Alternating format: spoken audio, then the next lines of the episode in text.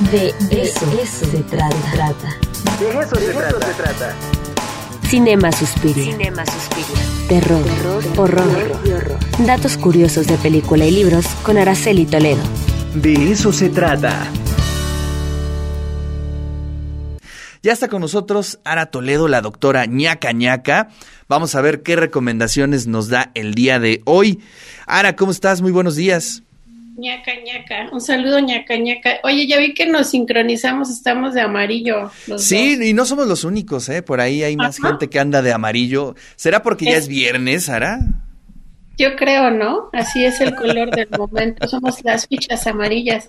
Fíjate que estaba sincronizando aquí mi, checando más bien mi calendario lunar, porque como vamos a hablar del hombre lobo y de la luna llena, pues no hay que salir el jueves, no, es que sí es jueves 24 de junio, que es la luna llena, ya que vamos a hablar de los hombres lobos.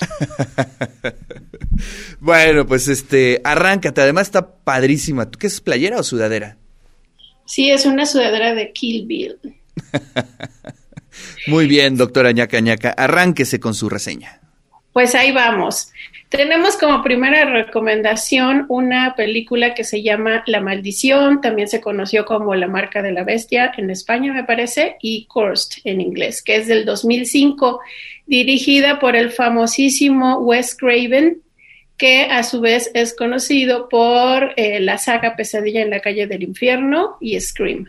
Entonces aquí vemos eh, que se tiene como una de las tesis centrales a eh, un hombre lobo que a su vez muerde a otras personas y con ello pasa la maldición y estas personas se convierten en hombres y mujeres lobo. Sí es donde tenemos aquí una de estas tesis. Eh, se hicieron muchas críticas al guion porque sí, en efecto, es una película pues para divertirse, para pasar el tiempo, no es para entrar en, en cuestiones profundas de la vida, ¿sí?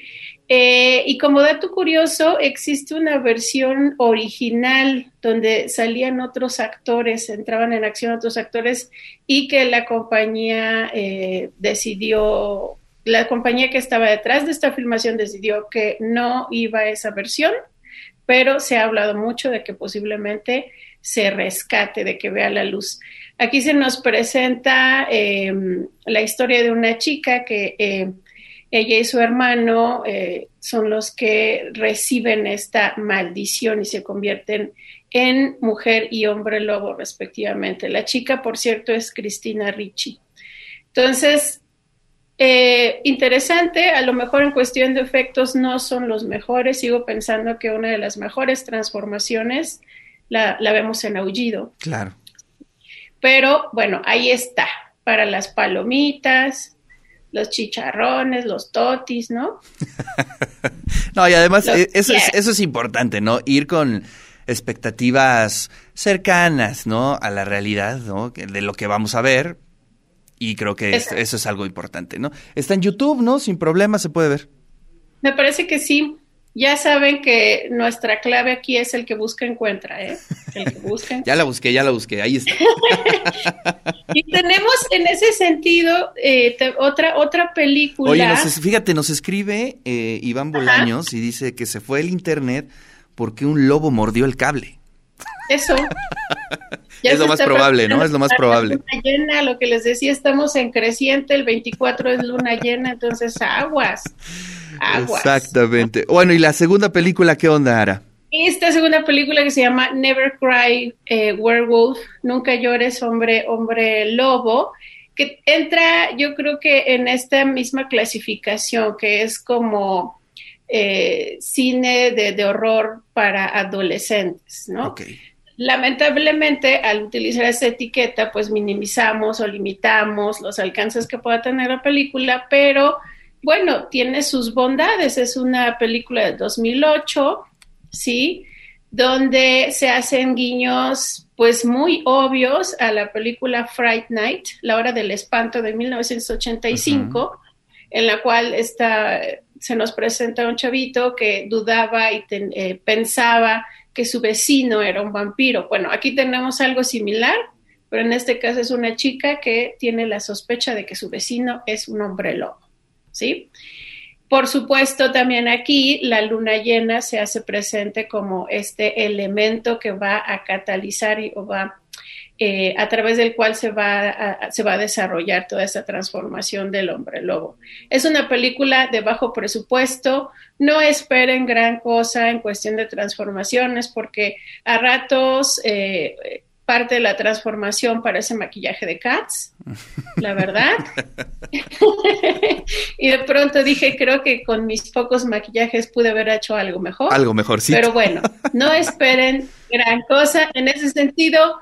Lo que sí es, eh, bueno, es una transformación de obra lobo al puro estilo ochentero, pero no es aullido. Repito, no es aullido. Está bien para pasar el rato, para divertirse, diálogos bastante chistosos. Y bueno, ahí tenemos estas dos recomendaciones para el fin de semana. Muy bien, muy bien, Ara. Oye, yo fíjate que vi una película, este, que, bueno, hay, veces que pones película nada más como para que te acompañe, ¿no? Así en lo que haces algo y dices, ay, pues pongo esta, ¿no? Y entonces escogí La Llorona, creo que está en Netflix, ¿no? Sí, pero, pero ¿cuál? Porque está también la, la, la otra versión, creo que la, la guatemalteca, me parece, ¿no? No, eh, al parecer esta es la gringa. Ah, ok, La Llorona Gringa. Y este, y oye, qué buena película, ¿eh? Este, la verdad, sin mucha expectativa y este, tiene unos picos de tensión tremendos, ¿eh? Sí, exacto. Los realizadores de esta película son los que trabajan en el, en el universo del conjuro, ¿no? O sea, son varias películas las que componen ahí el universo del conjuro, porque de hecho el padre que sale ahí también sale en, en Anabel. Oh, aparece Anabel, de hecho, ¿no? Aparece Anabel, ¿no? Invitada especial Anabel. Cuando salió dije, ay, como que esta muñeca la conozco en alguna parte. Pues sí, Anabel, claro, ¿no? Yo me acuerdo que cuando salió esa película El Conjuro yo andaba en Juchitán y fue bastante divertido porque la gente en el cine estaba gritándole a la niña cuando va este, este, esta suerte de, cura chamán y ponen ahí un, este, una protección con semillas, ¿no?